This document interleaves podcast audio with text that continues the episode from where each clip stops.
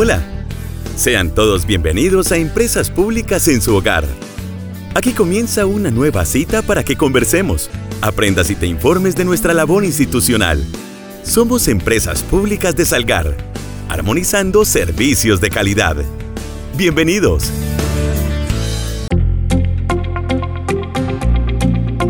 Oyentes, sean todos ustedes bienvenidos a Empresas Públicas en su hogar, programa radial institucional. Hoy jueves 15 de junio, se nos partió el mes de junio ya, los tiempos están volando, así que bien juiciosos conectados con Empresas Públicas en su hogar, 15 minutos para que compartamos acerca de nuestro quehacer.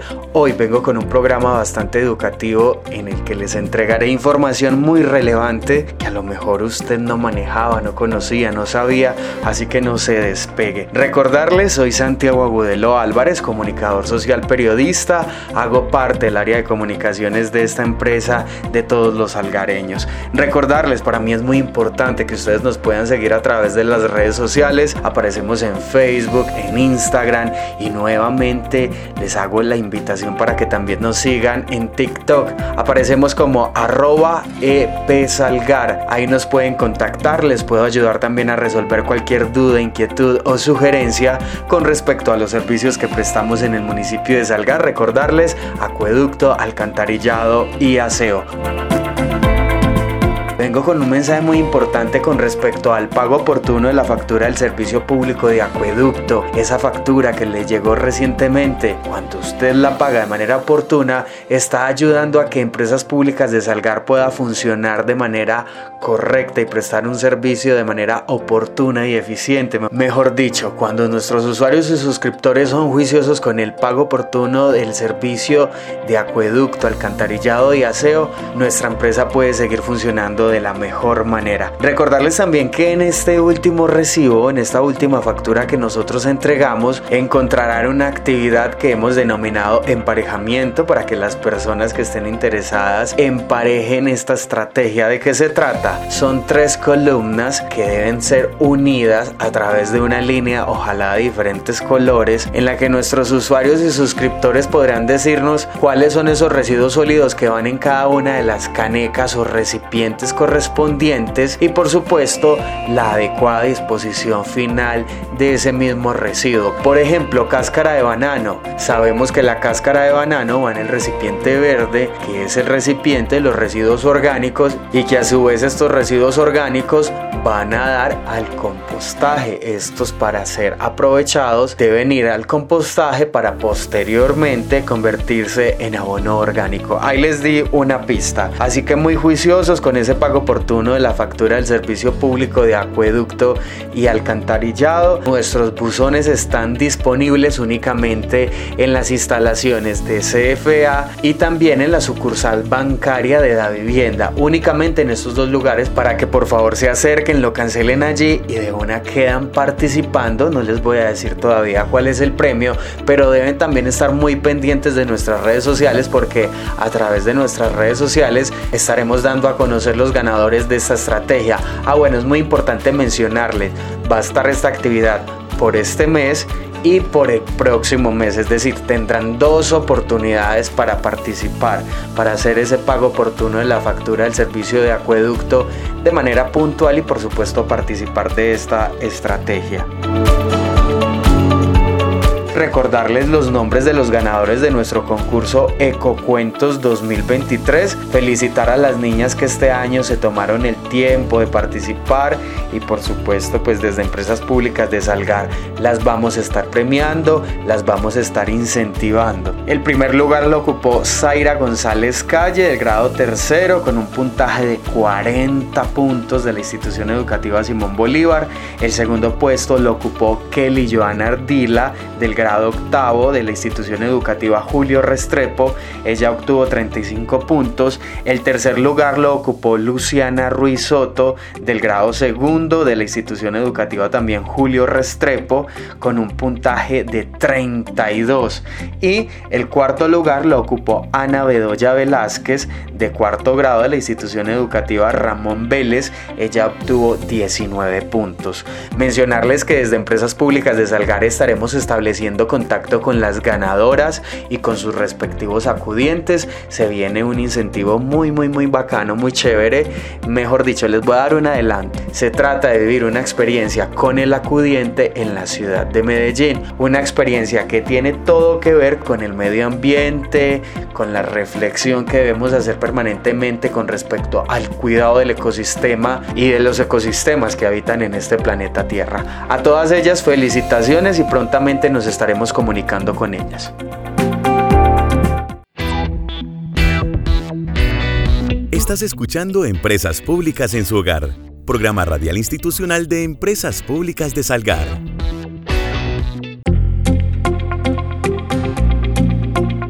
Bueno, comienzo con el primer bloque de este programa radial institucional y tiene que ver con cinco enfermedades causadas por la inadecuada disposición de los residuos o de las basuras. Nosotros muchas veces creemos que nuestras acciones no implican en absoluto con respecto a las enfermedades, los virus y las bacterias, pues resulta que estamos equivocados. Hepatitis virósica, toxoplasmosis, fiebre tifoidea, poliomielitis y lectospirosis son algunas de las principales enfermedades a las que se exponen los ciudadanos por la incorrecta eliminación de los residuos sólidos, el manejo de desechos y residuos en los barrios de forma inadecuada, acumulados en la calle, drenajes, patios o frentes de las casas o terrenos baldíos, favorecen la propagación de microbios como virus, bacterias y hongos perjudiciales para la salud de las personas, sobre todo cuando entran en contacto con el agua o los alimentos. La descomposición de las basuras aglomeradas al aire libre contribuyen a la presencia de moscas,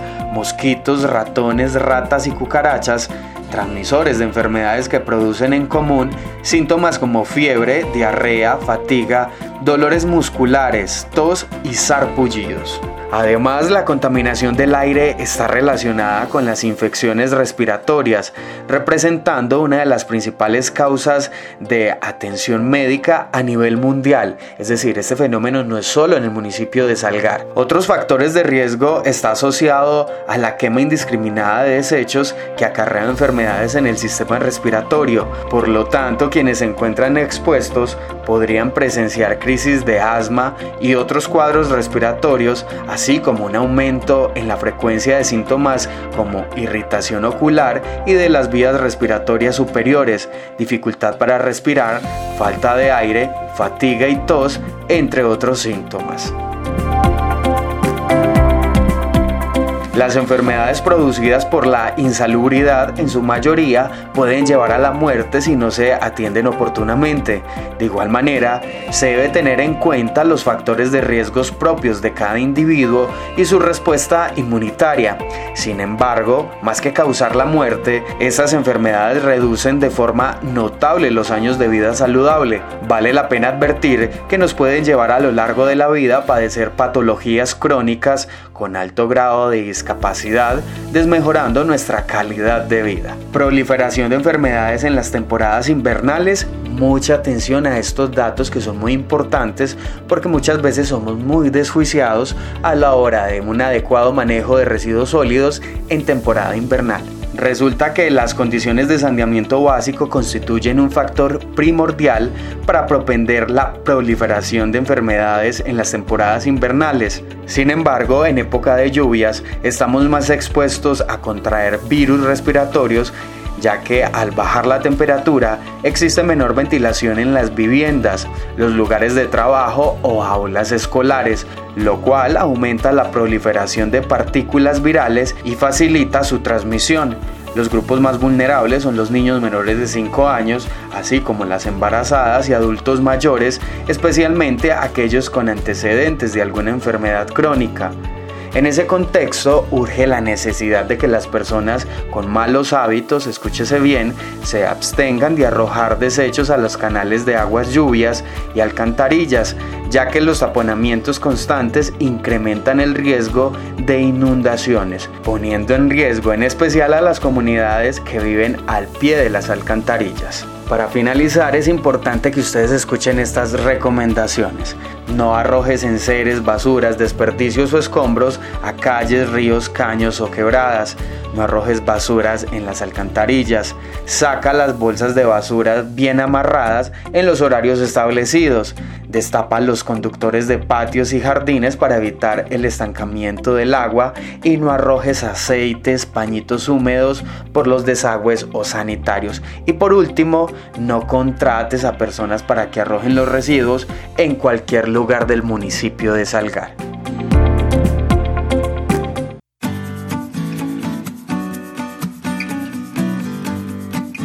Estamos comprometidos con el cuidado del medio ambiente. Por esa razón, presta mucha atención al dato ambiental de la semana.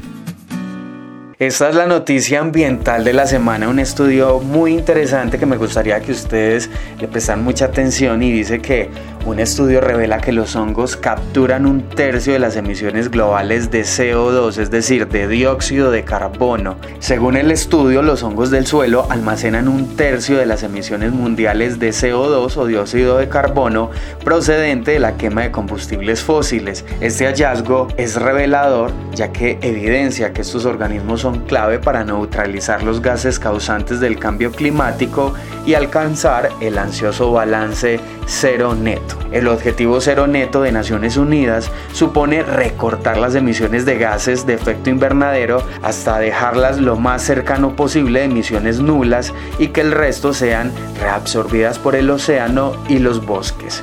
El estudio de la Universidad de Sheffield, Inglaterra, y publicado en la revista Current Biology, afirma que los hongos micorrízicos retienen bajo tierra hasta el 36% de las emisiones globales de combustibles fósiles, más de lo que emite China en un año. El estudio revela que desde hace más o menos 450 millones de años, los hongos forman bastantes redes subterráneas bajo el cielo de praderas, bosques, carreteras, jardines o casas, desempeñan un papel crucial no solo a la hora de almacenar carbono y mantener el planeta más frío, sino también para la biodiversidad. Hasta ahora se sabía que gracias a sus relaciones simbióticas con casi todas las plantas, los hongos podían almacenar carbono. No se sabe cuánto carbono podían capturar, tras la publicación, los autores han pedido a los responsables políticos que tengan en cuenta el valor de estos organismos en las políticas y acciones de conservación y protección de la biodiversidad. La ONU calcula que al ritmo que vamos, el 90% de los suelos podría estar degradados en 2050. Es algo catastrófico no solo para frenar el cambio climático y la subida de las temperaturas, sino también para la productividad de los cultivos y las plantas tal y como lo explica Kate Feld, catedrática de proceso planta-suelo en la Universidad de Sheffield y coautora del estudio Los hongos micorrízicos son una punta ciega en la modelación, conservación y restauración del carbono, pero las cifras que hemos descubierto son asombrosas, aduce la investigadora. Además añade que los ecosistemas del suelo están siendo destruidos a un ritmo alarmante por la agricultura, el desarrollo y otras industrias. Los efectos más amplios de la alteración de las comunidades del suelo son poco conocidos y al hacerlo saboteamos nuestro esfuerzo por limitar el calentamiento global y socavamos los ecosistemas de los que dependemos. Por eso, subraya Phil, hay que hacer más para proteger estas redes subterráneas sabiendo que eran esenciales para la biodiversidad, pero ahora tenemos pruebas de que son cruciales para la salud de nuestro planeta. El artículo menciona que los investigadores están estudiando ahora durante cuánto tiempo almacena el carbono los hongos del suelo. Además siguen analizando el papel que desempeñan los hongos en el ecosistema de la Tierra para Toby Kerr, autora principal de la Universidad Brick de Ámsterdam y cofundadora de la Sociedad para la Protección de las Redes Subterráneas, este estudio forma parte de un esfuerzo mundial por comprender el papel que desempeñan los hongos en los ecosistemas de la Tierra. Los hongos micorrízicos se encuentran en la base de las redes tróficas que sustentan gran parte de la vida en la Tierra, pero apenas estamos empezando a comprender cómo funcionan realmente Nos queda mucho por aprender, advierte Toby Cares. Sin duda son buenas noticias para el planeta, buenas noticias para nosotros como principales habitantes de esta casa común. Oyentes, les cuento que de esta manera llegamos al final de este espacio radial institucional. Los esperamos dentro de ocho días a través de Plateado Estéreo. También la invitación es extensiva para que nos comiencen a escuchar a través de Spotify, a través de esta plataforma. Ustedes se pueden enterar de cada uno de los capítulos que hemos emitido a través de Plateado Estéreo y a través de nuestras redes sociales. Recordarles, mi nombre es Santiago Agudelo Álvarez, comunicador social, periodista, y fue un privilegio haberlos acompañado. Nos escuchamos dentro de ocho días, el próximo jueves 22 de junio, con la ayuda de Dios. Felicidades y hasta la próxima.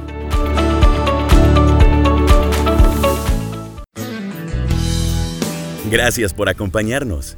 Aquí finaliza Empresas Públicas en su hogar el programa informativo de Empresas Públicas de Salgar. Recuerda, un municipio limpio es un compromiso de todos.